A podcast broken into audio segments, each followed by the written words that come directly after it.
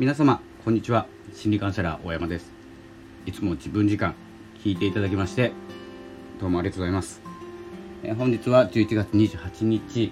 です。日曜日ですね。え昨日もですね配信させていただきましてえー、と週に2回ちょっと多めにまあ、取れる時はですね、えどんどん取っていきたいなと思っております。え今日はですねなぜこう収録なんか思い立った時に収録してるんですけど、まあ、毎日収録すると思い立たなくても収録してたんですけど最近はですね、まあ、時間ができるのとできできるとかですね時間が作れたっていう時と何か思いついた時それがですねマッチした時に撮ろうかなと思っております、えーと、今日はお休みで、えーと、昨日の、えー、ブログとかニュースレターとか確認しながらですねちょっと活動してたんですけれども昨日言っていたログイン問題ログイン問題っていうのが、えーと、ログインがめんどくさいっていうことですね。簡単に言うと。リンクをシェアするんですけど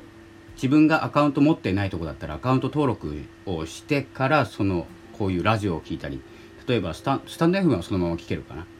スタンド FM はそのまま聞けるんですけど、えー、ログインしないとコメントができないとかいろんなログインしないと問題が出てくるんですね。問題でもないんですけど聞きづらいとか。で、えーと、日本の企業の方がやっている、え、プラットフォームだとそこ結構楽に入れたりするんですけど楽な分ですねやっぱりセキュリティが甘かったりするんですね。わかんないですけどね、えー、そんな感じがしてます。でアメリカとか、えーと、そちら何て言うんですかねポッドキャストとかですね。ポッドキャストとか海外のものっていうのはえーと、面倒くさい分セキュリティがちゃんとしてるっていうかそんな気がするんですよ。そのための面倒くささ。今はですね全てのアカウント、2段階認証にしてますけれどもそういうのもですね、しっかりとやっていかないといけないなと思っております。でそのログイン問題についてなんですけどまあ、ログイン問題についてというよりも、えーと、とそこに例えばこう私です私がスタンド FM のリンクをシェアした時にまあリンクだけだとちょっと怪しいじゃないですか。押して、え変なところにつながったらとかですね変な請求が来たらっていうのも怖い時代ですので、えーと、このリンクっていうのも僕たちはですね分かって押してたり押してからの対応もできたりもするんですけど詳しくない方っていうのはそのリンクにアクセスすることができなかったりするんですね。なので、えー、その周りにえー、と信頼性のある情報を散りばめておくとかが必要になってくるっていうのと一旦このスタンド FM だったらの話ですけどスタンド FM というプラットフォームの、えっと、踊り場みたいなところがあったらいいなとちょっと感じている、えー、放送です。なんて言うんですかね。あの踊り場じゃないんですけどこう待合室でもないし何て言うんですかね。こう集まっている場そこからチャンネルに飛べる、まあ、ホームページホーム画面っていうんですかね。ホームのところにいればいいんですけどなんとなくよくわかんないじゃないですか。ホーム画面って。まずまあチャンネルライブのチャンネルがあってコラボのチャンネルがあるのかな今だったら。で下の方行くとハッシュタグとかねあのいろいろあると思うんですけどよくわかんない。誰がいるのかもわかんない。どんな放送があるかも分かんないっていう中ですね、えーとまあ、どうすればいいっていう話ではないんですけれども、えーと、居座れる空間ネットに入って例えばスタンド FM にとりあえずログインしてそのホームに行ってみようと思った時に居やすい、えー、ところがあるところってやっぱりプラットフォーム的には伸びるのかなってちょっと感じてます。えー、僕もですね使っているものはですねツイッターとかノートとかスタンド FM あとはポッドキャスト結構居座るんですよ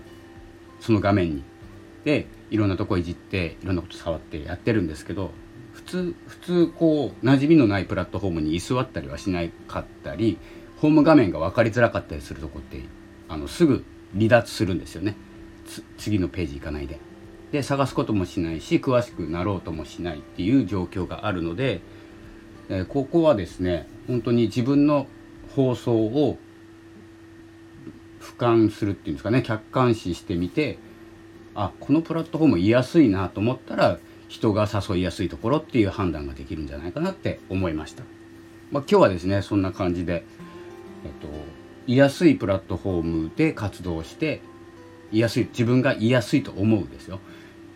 その仕組みとか何て言うんですかね作り的な話じゃなくてあここ居やすいな見やすいなとかですねずっと例えば LINE 開いてるとかずっと Twitter 開いてるような感じで入れる場所？いたらこうなんかチャットが流れてきたりそのプラットフォームの情報が分かったり配信者の更新が分かったりっていうのが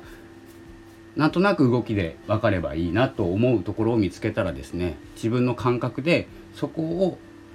生かして自分と気が合う人が集まりますのでそういう時って。そんな感じで、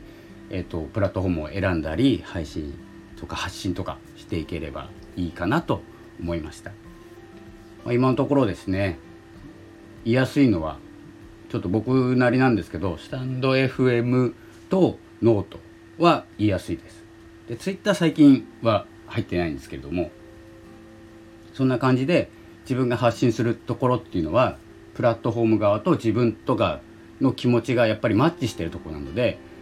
えーとまあ、機能とかもあるんですけどこう感覚的に自分と合うところで発信した方が心地よく発信するし続けることができるんじゃないかなと感じました。というですねシェアの放送でした。是非ですねプラットフォームを選ぶ際には自分の感覚を信じてみてください。それでは本日11月28日日曜日の放送この辺で失礼したいと思います。心理カウンセラーが大山がお送りいたしました。それではまたお会いしましょう。ありがとうございました。さようなら。